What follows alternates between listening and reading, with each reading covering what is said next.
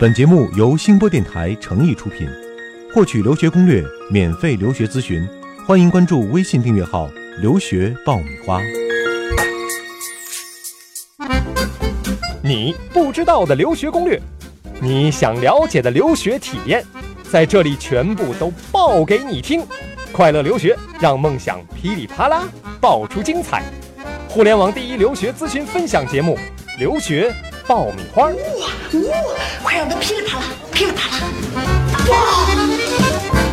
This is my heartbeat song, and I'm gonna play it. Been so long, I forgot how to turn it up, up, up, up all night long. Oh, up, up all night long. You. ”Hello，各位好，欢迎收听最新一期的留学爆米花，我是长天。我是文老师。嗯，文老师，我们现在已经不用介绍了啊、嗯我们的老朋友了。对，上一期呢，我们聊钱了啊、后来我们的这个音频的节目跟帖，还有我们的微信的平台里哈，大家提出的问题明显多了啊、而且关注度也是非常的高啊、这个钱的确花钱的事儿，大家都不乐意哈、这个钱花着心疼啊。那我们今天就讲点挣钱的事儿啊。当然，这个挣钱不需要你劳动啊，不是让你去国外去打工啊，去兼职，而是一个非常可行的途径啊，就是奖学金对，啊。说到奖学金，我先说说我的感受哈。嗯其实，在国内，在大学里也会有奖学金，但国外这个奖学金呢，和国内的奖学金好像还不太一样啊。嗯国内它是一个滞后的啊，基本上我这一个学年，看你表现怎么样，成绩啊各方面，我综合的来考量嗯啊，在学期末的时候给你，对吧？但是国外奖学金呢，是你在申请的时候，他看你的材料，嗯，看你的表现嗯，他就会决定给不给你。它其实是一个不一样的流程。呃，美国的奖学金种类特别多，特别多啊、甚至有的学校有一百多种奖 学金，所以种类很多。嗯就是你说的这个之前发放的只是其中的一种，其中的一种啊嗯。嗯，另外呢，国外奖学金的这个数额金额比国内的要 大，嗯，对对，而且确实对于这个留学生来说，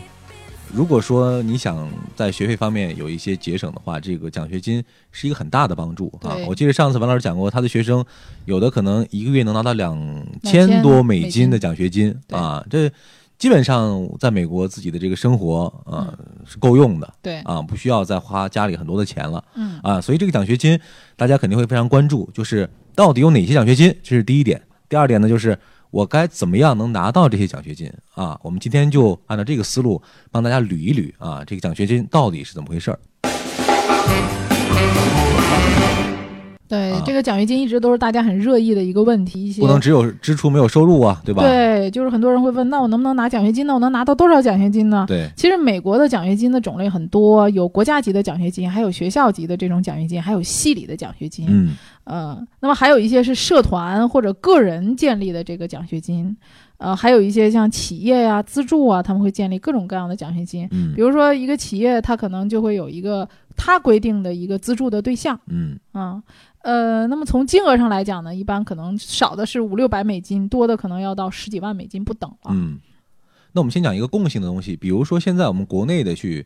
美国申请的话，嗯他们呃大多数能够申请下来的是一种什么类型的奖学金呢？咱们大多数能拿到的就是 RA 和 TA 这两种。那么 RA 呢，就是助研，呃，英文呢叫 Research Assistant。那么拿这种奖学金的学生，多数是要给老师打工的。啊、啊、助研助研嘛，就是帮助老师做一些研究的其实，是劳务费，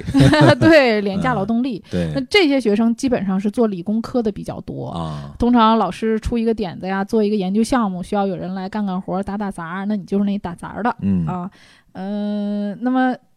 你进到这个项目里面之后，项目会有一些运作的资金，导师也会有一些钱，他会把嗯这些钱拿出来一部分给你。啊，啊，那么学校里面可能也会有一些钱，他也会考虑给你。那么这个钱呢，一般是一年会给你一次，啊那么第二年是否能给你，他会给你一个规定，比如你的 GPA 有一个要求，你要是满足这个 GPA，第二年你就可以继续 update，然后去拿这个钱。如果嗯达不到这个要求，那可能第第二二年年没就了没了。啊，那么第二种刚才说到的是 teaching assistant，是助教。那这个助教什么意思呢？通常是文科的学生啊、比较能够去做的。嗯呃，说白了点儿呢，就是帮老师去讲课，那哦你需要具备的能力就是一屋子的黑人白人，你要把他 砍倒，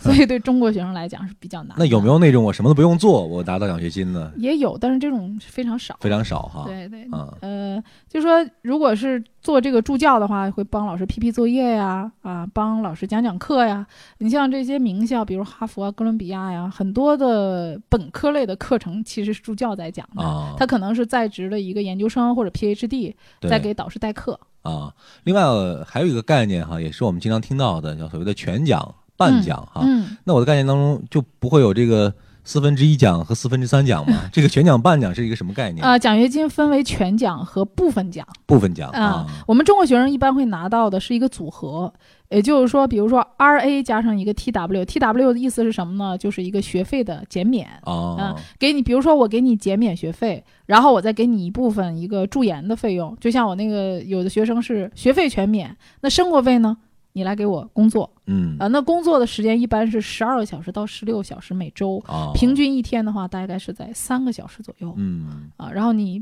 把这个时间统计下来，你给导师干活儿。当然，这个干什么活儿我们一会儿再讲啊、嗯呃，也可能拿到 TA 加上一个 TW，、啊。呃，所以这样是一个组合的那。这个决定权在哪儿呢？就是学这个招生的学校的这个相关部门来决定给谁全奖，给谁部分奖吗？对，就是一部分是可能导师给你的钱，还有一嗯部分系里面有一部分这样的钱。嗯呃，嗯这个取决于，比如说本科生，本科生的话呢，他的这个奖学金呢，很多是学校里面给的。呃，本科生拿到的奖学金，呃，如果是全奖的话，通常是不用干什么的。啊啊，但是这种给本科资助的就非常少。呃，举一个例子，就是一个学校如果能够出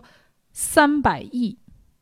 来作为奖学金的话，给我们国际学生只能是三百到四百万，也就是给国际学生啊不到百分之比一例。太低了。对，这比例嗯非常低。呃，他们大多数的钱还是给本土的学生。嗯嗯，呃，本科学生也有拿部分奖学金的。部分奖学金这里面会有几种，一种是学校为了吸引学生给你的一个折扣，嗯，比如说像美国的一些中部的学校啊，就是去的学生不 太优惠多嘛政， 策了等于啊，是对，是给吧你一个小小吸引折外扣资。的优惠比政如策，给你个 三千美金、四千美嗯金啊，那这种呢，你也不需要做什么的，而且你的 GPA 能够达到一定水平线的话呢，它呃每年都会给你，但是这个金额比较少，嗯呃少的可能一两千美金啊、三四千美金，嗯、但是这种呢，可能就是说你的 GPA 要满足条件，嗯呃，一会儿我们再谈本科学生你要拿到奖学金，基本上要满足什么样的一个条件。嗯嗯，那回过头来呢，我们再介绍一下奖学金一共有几种。嗯第一种就是我们知道的全奖，这种全奖呢叫 fellowship，就是你说的我什么都不用干啊，那么我只要学习就好了，专心读书。那这个奖学金一般是学校下拨的，嗯。呃，不需要你花一分钱。那这而种且你是不还是赚就是你在某一方面应该是有一些特殊的才能的对人才对可以对能拿到？对，啊像今年进哈佛的泡面哥啊，啊，还有木粉啊，这个追星追到哈佛里面，他们拿到的都是 全奖全。奖哈，嗯像那个泡面哥，他就是吃遍了全世界所有的泡面，嗯然后写了一下他这研究著个作是吗？研究 泡面的心路历程，嗯，嗯 最后感动了这个招生官。招生官觉得他在吃泡面、拉面方面有这么强的一个呃坚持的这种能力，包括这个呃研究的态度，觉得做事情肯定能成功。呃，木粉呢是他一直在追这个《暮光之城》，对，啊，啊哎，他一直追这个，呃，追了七八年，然后在众多的粉丝当中呢，他是非常出色。经过自己的努力，终于跟这个作者见面，并且还谈了一下自己对这个剧本的理看解法啊。嗯呃，这个女孩子也挺不一般的，嗯她是镇江的一个小镇上的。啊啊，她的英语成绩也不错，然后写了一下自己跟诺贝尔奖的获得者见面聊天啊，这个很多的一些经历。后来她觉得说，这个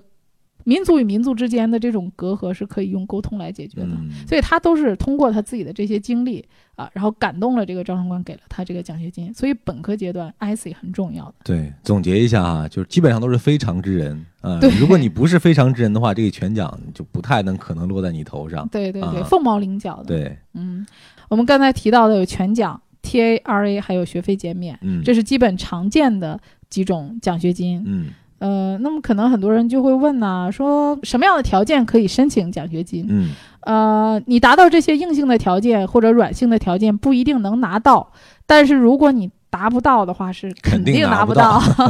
对、嗯，就等于是一个硬杠杠了，是吧？对，就大多数的学校会有啊一底个线的一个要求，基本的啊评估标准，比如说第一个老生常谈的标准化考试，嗯托福、SAT，这个是必须的。那么肯定是学校会选择成绩优秀的，因为这个成绩从侧面能够反映出一个人的学习能力。嗯，毕竟你来上学，我还要先看你的学习能力。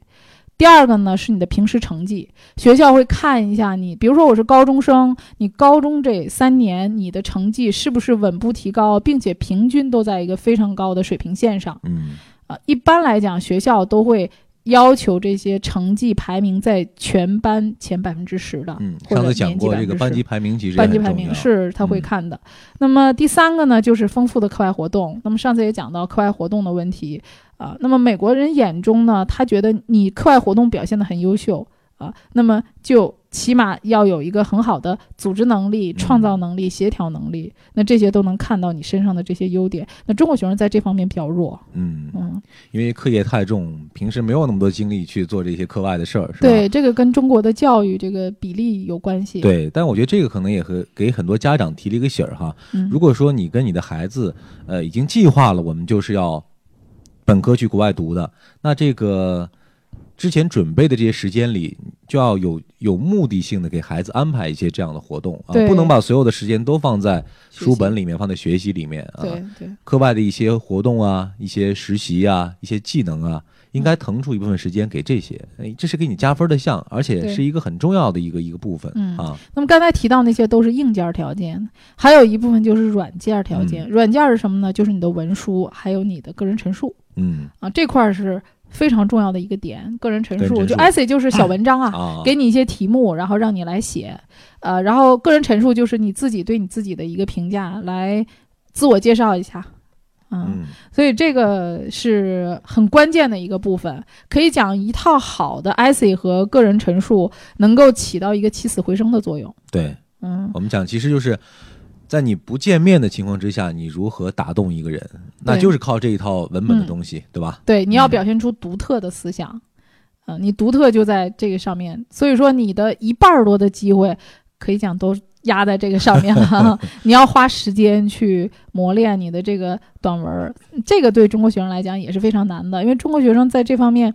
呃，基本上脑子就被固化了，就像我们。嗯，古代的时候写八股文一样，就总要说老师有没有个例文啊，对，有没有范文啊，标准答案有没有啊？标准答案呢、嗯是啊，可是你想啊，你复制得了别人的文章，你复制不了他的这个经历对和他的感受。你没有做过这件事儿，你是写不出这个感受的。这些但凡成功的文书，都是他们真情实感。嗯，嗯，这个也需要时间去做，去磨练自己，呃，也要经过一定专业的训练。比如说嗯国外的这些文书有字数限制，你还要不断的去修改，控制在他要求的这个范围之内。有机会我们也请文老师把他之前。帮人准备的这个比较经典的一些文书啊，一些好的，咱们也可以专门做一期来分享一下，嗯，是吧对？对到底对看一看这个闪光点在哪儿对啊嗯？不一样的地方在哪儿？大家也做一个借鉴啊。对啊对题外话了，咱接着回来嗯。那么给大家讲一个小技巧。那么在申请过程当中呢，导师的力量是非常重要的，嗯哪怕是本科阶段。呃，那么我一些学生有机会，不，当然北京的孩子可能这种条件会比较好，嗯他在高中阶段他就能从事一项研究。啊，那么这个研究呢，如果他可以联系到这个学校的导师，让导师对你的这个项目感兴趣的话，嗯那你拿到奖学金的几率就非常大了。那这个导师基本上应该是大学的老师，是是吧是你本高大中学老的师开这个东西意义不是很大啊。嗯，不，就是说你，比如说我之前有一个学生，他是那个北京的一个重点中学的学生，嗯他一直在研究动物的迁徙，啊啊、研究了两年多，他每年都会研究什么时候动物回来，也就是做记录的，呃，而且是北京那个就是新歌协会的这个会员之一吧。呃，他就总是去研究这方面，而且做很多记录啊，然后去动物园里面啊做这个义工、哦啊，所以他做了很多的研究，还有数据分析的工作。然后他自己做了一个论文，做论文之后呢，他就给这个美国当时那个 IIT 就伊利诺伊理工大学的一个教授啊，就是把他这个研究的这个经历啊，还有他的这个论文发过去了。这个导师对他的项目就非常感兴趣，嗯觉得这个学生在高中阶段就非常有研究实力，就给了他全奖啊啊。这个就属于高中生已经具备了这个研究的实力啊，他用这种方式拿到了这个全奖。那我哦这个理奖解学金了，其实这个导师不一定非要是老师，其实有可能是某一方面研究的对专家或者是一些业内的人士啊。对只要是他相对来说有一些专业的权威，嗯然后愿意帮你出具一个这样的一个证明，嗯，那也就是说你的这种能力是被别人认可的。比如说我申请是伊利诺伊理工大学，那嗯么这个大学的生物老师或者是动物学的老师啊、他我申请的，比如说是动物学嗯，啊、刚好这个老师呢就是这个动物学的一个导师，对，我把我的这些研究项目结果给他，他对这很感兴趣啊、然后他们学校或者系里面就可能会下发一个全奖给这个学生。哦那么这个导师在中间就起到了很大的促进作用。嗯嗯，申请的过程中就能知道能联系到导师吗？对啊，你在学校的网站上都可以找到这个大学老师的邮箱联系方式的。哦，这样啊，有一些可以提前做的工作的对哦你要是真想申请奖学金，真的要花时间，而且要套词儿。哦，嗯，我们讲的套词就是提前跟导师去联系啊，让他关注到你。明白了，明白了。嗯，这这个这套词我们一会儿后下一期 在硕士里面会详细的我发讲。现文老师的这个小攻 小攻略太多了，嗯 时不时的能够撇出来一个。呃，刚刚文老师是从自身的角度进行了一个分析哈，嗯，比如说本科阶段，呃，你自身需要达到哪些条件啊、嗯可以拿到奖学金？那么换一个角度，我们是从这个申请的角度来看，嗯呃，哪些学校容易拿到奖学金？这方面是不是也有一些攻略？对，我学校其实美国的大学分为综合类大学还有文理学院。对于本科这段来讲，啊、文理学院呢主要就是侧重于本科教育啊、它比较精英式，学校的这个人数都比较少。那很多学生呢，他也会去申请文理学院。文理学院最大一个特点就是它奖学金比较多，哦，呃，它相对来讲呢，录取国际学生给奖学金的比例，呃，全奖的比例要很大啊。比如说一些三四十名的综呃文理学院排名的这些给全奖的，这机会都个蛮文大理的学院有代表性的有哪些？我们大家比较熟悉的呃，文理学院的话，嗯，比较出名的卫斯理女中、哦啊，就是宋氏三姐妹读过的这个，呃，被称为女校里的哈佛，哦，嗯，呃，还有像 Knox College，这些都是呃相对 Franklin，嗯、哦这些也都是比较出名的。整体来讲，文理学院给全奖的机会要比综合大学高一倍，嗯，但是文理学院的数量本身也不多对，啊对，。数量不太多。可能大家在考虑美国大学综排的时候会考虑前一百，呃，文理学院的话可能考虑前五十了。嗯，呃，相对会多一点儿。比如说，同样的分数，你可能能够进美国前五十的或者前三十的大学。如果你拿这个成绩去申请文理学院的前五十，很可能会有拿到全奖的机会。嗯，那如果说你真的就是奔着奖学金去的话对，啊，这个文理学院还是可以重点去考虑一下的。申请的对，嗯。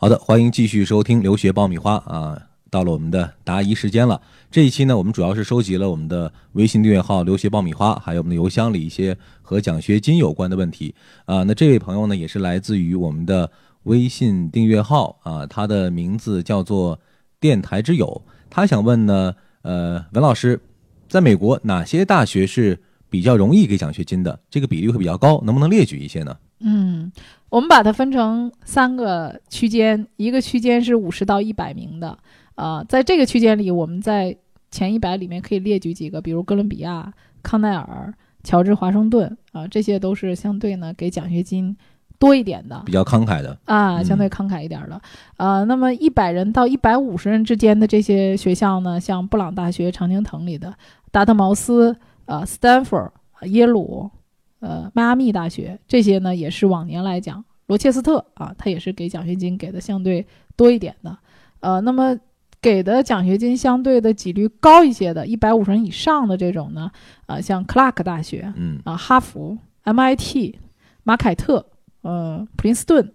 啊，这些都会给学生，还有宾夕法尼亚大学啊，给学生的这个奖学金的比例也是相对比较大的。嗯那么我说的这些学校呢，不是说你一定能得全奖，啊，平均的话呢，它大概会给不低于全年学费的五分之一，啊，嗯只是说几率比较大，但是不代表都能拿到金额全上奖来，说不一定那么高哈。对对嗯嗯，只能说比率相对大比一例点。相对大一些啊。刚刚文老师列了一个小名单儿啊，嗯挺管用的，大家呢不妨去对照着名单去参考和了解一下哈、嗯这些学校给予奖学金的这个情况到底是什么样的。那你对申请的时候呢，可以根据自己的需要来进行对，选择。还要有一个提醒，就是奖学金申请的日期，通常奖学金的截止时间和你申请的 application 的这个 deadline 的时间是不一样的。嗯啊，奖学金的时间会更早。比如说你的截止时间正常的申请是二月一号，那奖学金可能在十二月份的时候就截止了，所以你要先研究清楚，奖学金它是一套体系，正常申请又是一个流程哦啊，奖学金要单独的去填表，有一些学校呢是在你申请这个正常的。递交申请之前，你就要递交奖学金的申请。那么也有一些学校是，呃，被录取之后再递交奖学金申请的程序。嗯，所以你如果想申请奖学金的话，一定要了解学校的申请程序。呃，希望我的这些建议呢，能给大家呃一些帮助，也希望更多的同学能够拿到奖学金去出国。嗯，那这一期其实我们没说完啊，我们主要介绍了一下奖学金的种类，然后讲到了本科阶段啊申请奖学金的一些相关的信息，呃，当然还有很多的内容没有讲到啊，那就是在呃研究生阶段还有其他的和奖学金有关的一些事儿。呃，我们下一期呢还会有一期也是和奖学金有关的话题，那也希望大家在下一期节目当中继续来关注。那嗯这一期就是这样了，大头在后面，希望大家能够继续收听我们的嗯，节目。好，再见。 You